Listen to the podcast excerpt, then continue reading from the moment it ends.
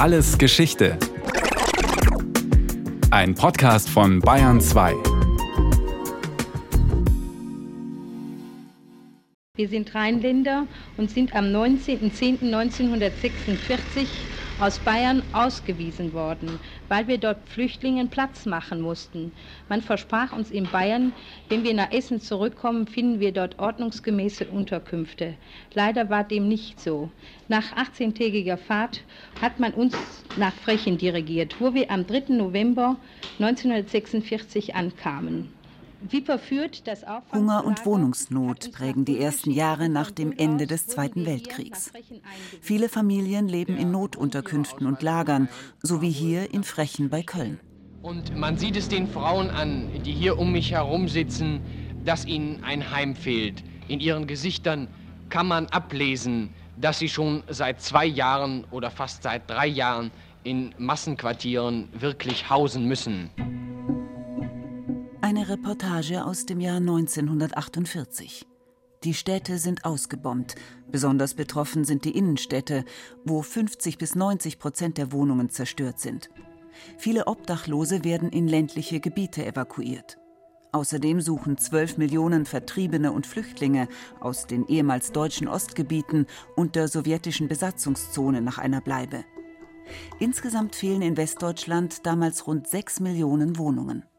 Bis zur Währungsreform hat man eigentlich hauptsächlich versucht, Trümmer zu beseitigen und notdürftig irgendwas instand zu setzen, was kriegszerstört war. Die Architekturhistorikerin Hilde Strobel.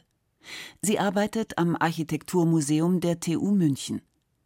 Der Wohnungsmarkt ist damals streng reguliert. Die Wohnungen werden zwangsbewirtschaftet, so wie auch schon zu Kriegszeiten. Hausbesitzer können nicht frei über ihre Wohnungen verfügen. Die Wohnungsämter sorgen dafür, dass Ausgebombte und Flüchtlinge unterkommen. Kündigungen sind faktisch unmöglich und auch das Mietniveau ist staatlich festgelegt.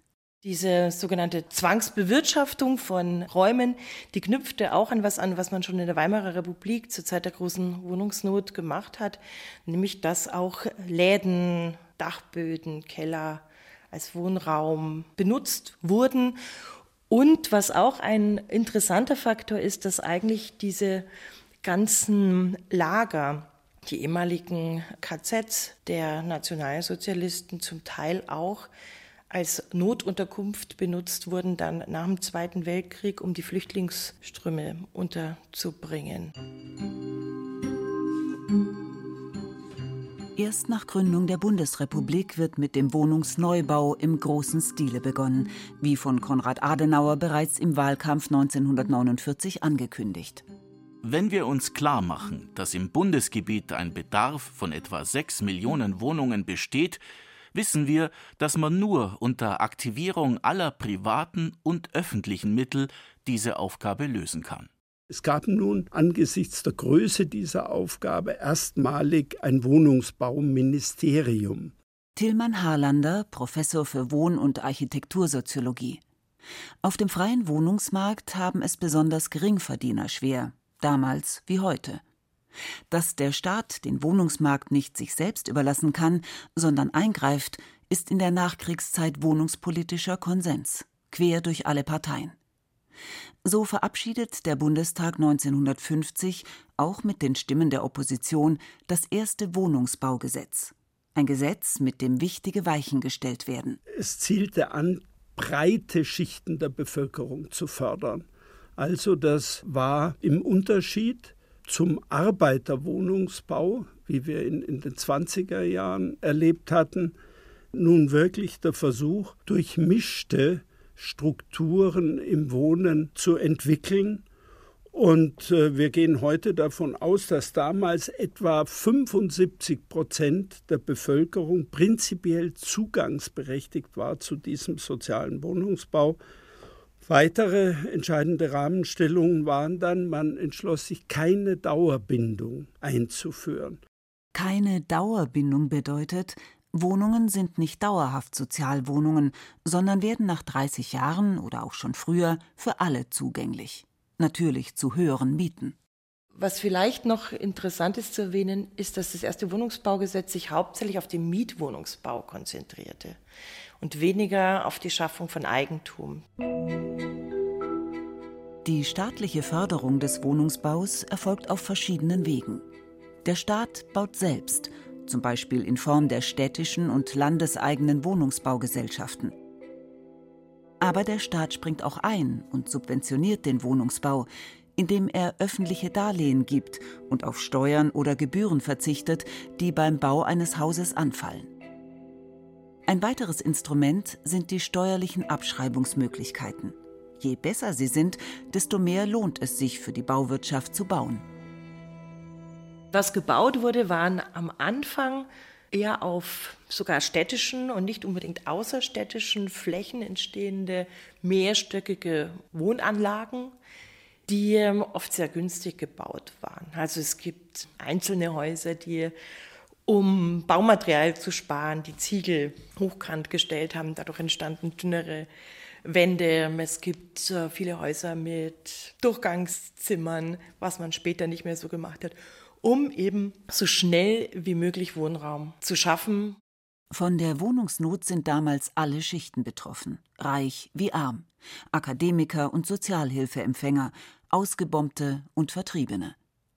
Oft ist es so, dass Familien mit höherem Einkommen schneller eine Sozialwohnung bekommen als einkommensschwache. Wir haben ja einen Wohnungssuchenden hier bei uns und der soll uns jetzt einmal schildern, wie sieht das eigentlich nun in der Praxis aus. Ich bin seit 50 hier in Berlin, also 49 praktisch, und suche seit 50 eine Wohnung. Bekam dann so eine Wohnlaube, die unwohnbar war, die überhaupt nicht definierbar war als Wohnung. Und letzten Endes bekam ich dann eine Nissenhütte.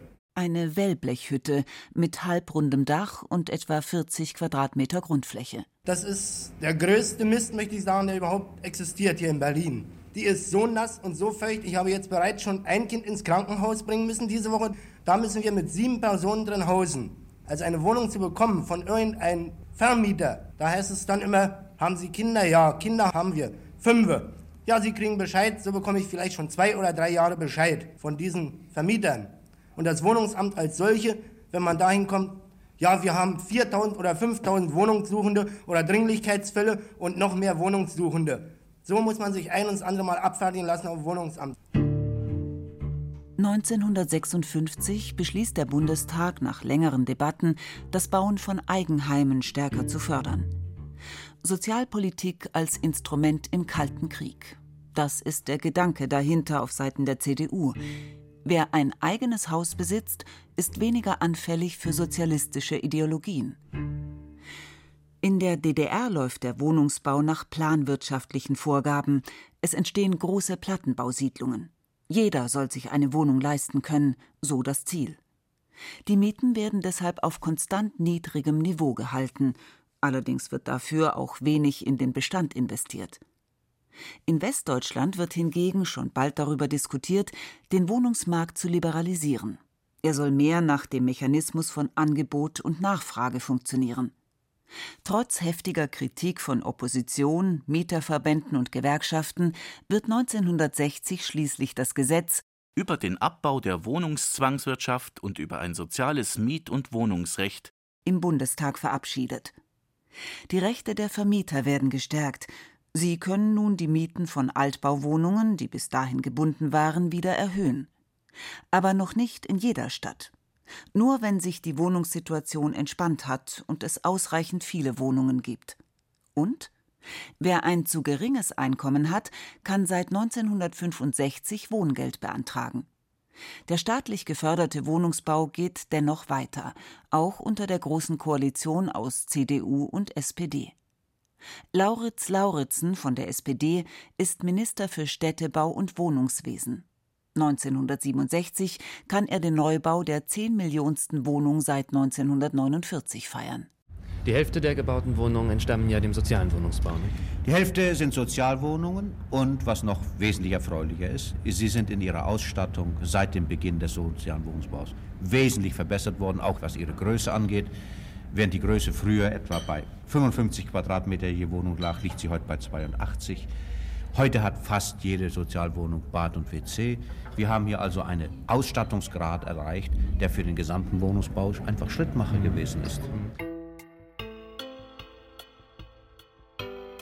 Die Erfolgsgeschichte des sozialen Wohnungsbaus ist eng mit dem Aufstieg der gemeinnützigen Wohnungswirtschaft verbunden.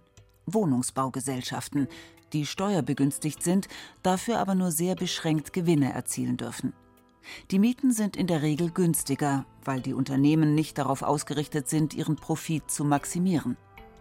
Die gewerkschaftseigene Neue Heimat war so ein Unternehmen.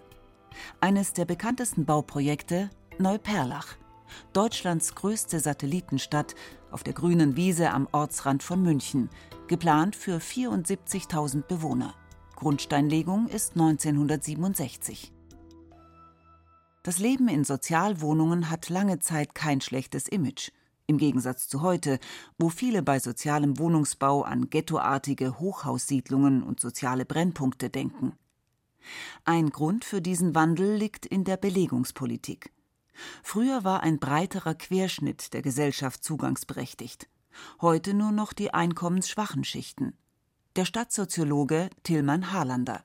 In den 60er Jahren entwickelt sich diese Schere zwischen denen, die es sich leisten können, im Zuge der Suburbanisierung, also der Stadtflucht aus den damals unwirtlichen Innenstädten, in die Einfamilienreihenhausgebiete im Umland der Städte zu ziehen. Das sind die begüterteren Mittelschichten und andererseits denen, die angewiesen waren auf Zuweisung einer Sozialwohnung in den sich zunehmend turmartig aufwölbenden sozialen Wohnungsbaugebieten an den Stadträndern. Auch in den Medien sind die Trabantenstädte schon bald nicht mehr gut angesehen. Menschen im Experiment. Überschreibt der Spiegel 1970 eine mehrseitige Abrechnung mit dem Märkischen Viertel, einer Großsiedlung in Westberlin, in der 60.000 Menschen leben. In Hochhäusern mit kaputten Türöffnern, beschmierten Fahrstuhlkabinen und viel Konfliktpotenzial zwischen den Bewohnern. Ein weiteres Problem der Großsiedlungen war, dass geplante Infrastrukturen, Schulen, öffentliche Einrichtungen, Geschäfte, Arbeitsplätze zum großen Teil eben nicht mehr geschaffen wurden, nicht mehr entstanden sind, weil mit der Ölkrise in den 70er Jahren es einen Wirtschaftswandel gab. Das Wirtschaftswunder war im Grunde beendet. Unter der sozialliberalen Koalition erreicht der Wohnungsbau eine letzte Rekordmarke. 1973 werden mehr als 700.000 Wohnungen fertiggestellt. Zum Vergleich, 2018 waren es rund 300.000 im Jahr. Und diese 700.000 Wohnungen lassen sich zum ersten Mal in der bundesrepublikanischen Geschichte nicht alle vermieten.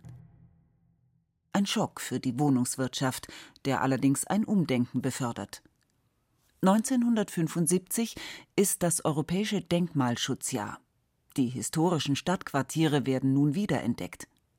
Die Aufwertung verschiedener Stadtteile führt allerdings auch dazu, dass sich so mancher Alteingesessene die Mieten dort nicht mehr leisten kann und fortziehen muss. Ein Verdrängungsprozess, der bis heute anhält. Mittlerweile bekannt unter dem Schlagwort Gentrifizierung. Anfang der 80er Jahre spricht man schon wieder von Wohnungsnot in der Republik. Der Regierungswechsel in Bonn 1982, Kanzler wird Helmut Kohl, hat auch Folgen für die Wohnungspolitik. Der soziale Wohnungsbau wird zurückgefahren, genauso wie der Kündigungsschutz von Mietern. Maßnahmen, um die freie Marktwirtschaft weiter zu stärken. Schon lange stand der soziale Wohnungsbau wegen Fehlbelegungen in der Kritik. Seinem Image schadet auch der Skandal um den gewerkschaftseigenen Baukonzern Neue Heimat, der in den 80er Jahren hohe Wellen schlägt. Der Spiegel deckt Korruption und Missmanagement auf. Dazu kommen Schulden in Milliardenhöhe. Die neue Heimat mit 400.000 Wohnungen, die größte Wohnungsgesellschaft in der Bundesrepublik, ist nicht mehr zu retten. Die Wohnungen werden verkauft. Es ist eine Schweinerei, würde ich sagen. Die Leute, die hier zum Beispiel wohnen, wohnen alle 20 und 30 Jahre hier, seitdem die Wohnungen bestehen, haben ihre Wohnung tiptop in Ordnung. Die neue Heimat hat kaum was investiert. Und jetzt werden sie so abserviert. Beschissen, Verrat. Ich wohne jetzt seit 30 Jahren hier. Ich finde es also einfach unerhört, dass sie so etwas mit einem machen da, nicht? Auch in der Folge dieses Skandals wird 1990 die Wohnungsgemeinnützigkeit abgeschafft. Das heißt, die gemeinnützigen Wohnungsgesellschaften verlieren damit ihre Steuerprivilegien. Gleichzeitig fallen Beschränkungen und Auflagen. Der Beginn eines großen Ausverkaufes, der oft zulasten der Mieter geht, die nach einem Verkauf in der Regel höhere Mieten zahlen müssen. Die Abschaffung der Wohnungsgemeinnützigkeit und damit die Privatisierung der von der gemeinnützigen Wohnungswirtschaft verwalteten Millionenbestände an Mietwohnungen, das war schon ein gravierender und besonders umstrittener Eingriff auf dem Weg der Liberalisierung der Wohnungswirtschaft und des Wohnungsmarktes. Bund, Länder und Kommunen verkaufen Teile ihres Wohnungsbestandes an private Investoren. Die Stadt Dresden sogar den kompletten Bestand. Insgesamt werden so allein zwischen 1995 und 2010 mehr als eine Million Wohnungen privatisiert. Eine Strategie, die vielleicht kurzfristig die Haushalte saniert, aber die staatlichen Akteure wichtiger Handlungsspielräume beraubt. So warnt der damalige Münchner Oberbürgermeister Christian Ude 1999 beispielsweise vor dem Verkauf von bundeseigenen Eisenbahnerwohnungen in München. Wir brauchen hier jede Reserve. Deswegen habe ich eingeleitet mit dem Hinweis, dass der soziale Wohnungsanteil schon unter 10 Prozent liegt und weiter fallen wird. Da ist man ganz nervös, wenn irgendwo weitere Wohnungsbestände der öffentlichen Hand auch noch wegschmelzen. Nach der Wiedervereinigung kommt es zu einer kurzen Renaissance der staatlichen Wohnungspolitik, vor allem bei der Sanierung der maroden Alt- und Plattenbauviertel in Ostdeutschland. Seit dem Ende der 90er Jahre zieht sich der Staat allerdings immer mehr aus dem sozialen Wohnungsbau zurück. Nach der Föderalismusreform 2006 liegt die Verantwortung für den sozialen Wohnungsbau und die Wohnraumförderung generell bei den Ländern. Seitdem stehen auch Städte und Kommunen stärker in der Verantwortung. Aber man hat aus der Geschichte gelernt. Statt auf Großsiedlungen wie Neuperlach zu setzen, achten viele Städte und Gemeinden stattdessen darauf, dass bei Neubauvorhaben ein Teil der Wohnungen sozial gebunden ist, damit auch einkommensschwache Chancen auf eine bezahlbare Wohnung haben. Der soziale Wohnungsbau hat sich ausdifferenziert. Während man in den 50er Jahren oft eine Typ von Wohnung gebaut hat, die dann für alle passen musste und die Zielgruppe waren in erster Linie Familien. Und in den 80er Jahren beginnt sich ein, ich nenne es einfach mal Themenwohnen herauszukristallisieren, dass man Wohnungsbau förderte für ähm, integrative Wohnprojekte, für Altenwohnungen, für betreutes Wohnen, für behindertengerechtes Wohnen. Das heißt, man hat vielmehr versucht, bestimmte Gesellschaftsgruppen zu treffen mit den Förderungen, die den Wohnungsbau betrafen. Die Architekturhistorikerin Hilde Strobel. Die Großsiedlungen und Trabantenstädte werden inzwischen neu bewertet und teilweise rehabilitiert. Neuperlach ist schön, lautet eine Studie der TU München. Einer der Herausgeber ist Professor Andreas Hild. Den Menschen, die dort leben, denen geht es ja gut. Und denen gefällt das auch da. Die leben dort gerne. Und im Prinzip muss das schon etwas damit zu tun haben, dass es schön ist dort. Der soziale Wohnungsbau war wichtig für den Wiederaufbau nach dem Krieg, um die Wohnungsnot zu überwinden und bezahlbaren Wohnraum für breite Schichten der Bevölkerung zu schaffen. Die Wohnungspolitik war eine zentrale Säule der Nachkriegsordnung, wichtig auch für die politische Stabilität der Bundesrepublik. Der Bestand an Sozialwohnungen schmilzt nun allerdings schon seit Jahrzehnten kontinuierlich ab, durch Privatisierung und das Auslaufen der Sozialbindung, da nicht in gleichem Maße neue Sozialwohnungen entstehen. 1990 gab es in Deutschland noch rund drei Millionen Sozialwohnungen. Inzwischen sind es nur noch etwa ein Drittel, gut eine Million. Und das bei gleichzeitig immer weiter steigenden Mieten. Ein Beratergremium der Bundesrepublik empfiehlt dennoch im Sommer 2018 der soziale Wohnungsbau sollte nicht wiederbelebt, sondern im Gegenteil zurückgefahren werden, weil hierbei eine Fehlleitung von Subventionen droht. Der Wirtschaftswissenschaftler Friedrich Breyer. Sozialer Wohnungsbau kann niemals dazu führen, dass alle Bedürftigen eine Sozialwohnung bekommen. Also sozialer Wohnungsbau löst das Problem nicht, um das es geht. Es komme immer wieder zu Fehlbelegungen, monieren die Kritiker des sozialen Wohnungsbaus. Mieter blieben oft in Sozialwohnungen, auch wenn ihr Einkommen steigt. Außerdem bestehe die Gefahr, dass sich Wohnblocks mit Sozialwohnungen zu Ghettos entwickeln. Und auch die Vermieter geförderter Wohnungen würden unter den Berechtigten diejenigen mit höherem Einkommen bevorzugen. Gerade die Bezieher besonders niedriger Einkommen fänden deswegen nicht so leicht eine Sozialwohnung. Und deswegen muss man sich eben nach einem anderen Instrument umschauen. Und wir sind der Meinung, sozialer Wohnungsbau sollte zurückgefahren werden, wenn überhaupt Politiker meinen, sozialen Wohnungsbau aus wahltaktischen Gründen, sagen wir mal, aufrechterhalten zu müssen, dann nur mit einer konsequenten Fehlbelegungsabgabe und nur in durchmischten Wohngebieten.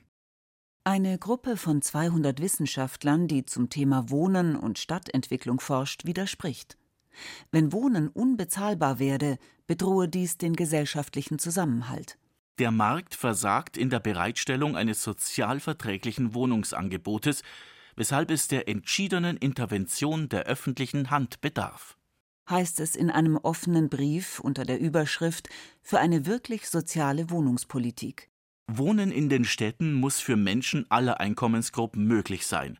Deshalb bedarf es mehr sozialen Wohnungsbaus, um alle Bedürftigen zu versorgen, keinesfalls weniger. Der soziale Wohnungsbau. Eine Erfolgsgeschichte, und heute ein umstrittenes Konzept, das aber weiter aktuell bleibt. Zumindest solange die Mieten steigen und bezahlbarer Wohnraum, gerade in Großstädten, für viele Menschen immer schwerer zu finden ist. Das war Alles Geschichte, History von Radio Wissen aus der Staffel Wohnraum. Diesmal mit der Folge Der soziale Wohnungsbau von Georg Gruber. Gesprochen haben Rahel Comtes und Michael Hafner. In der Technik war Gerhard Wichow, Regie Sabine Kienhöfer, Redaktion Nicole Ruchlack. Von uns gibt's natürlich noch viel mehr. Wenn Sie nichts mehr verpassen wollen, abonnieren Sie den Podcast Alles Geschichte History von Radio Wissen unter bayern2.de slash allesgeschichte und überall, wo es Podcasts gibt.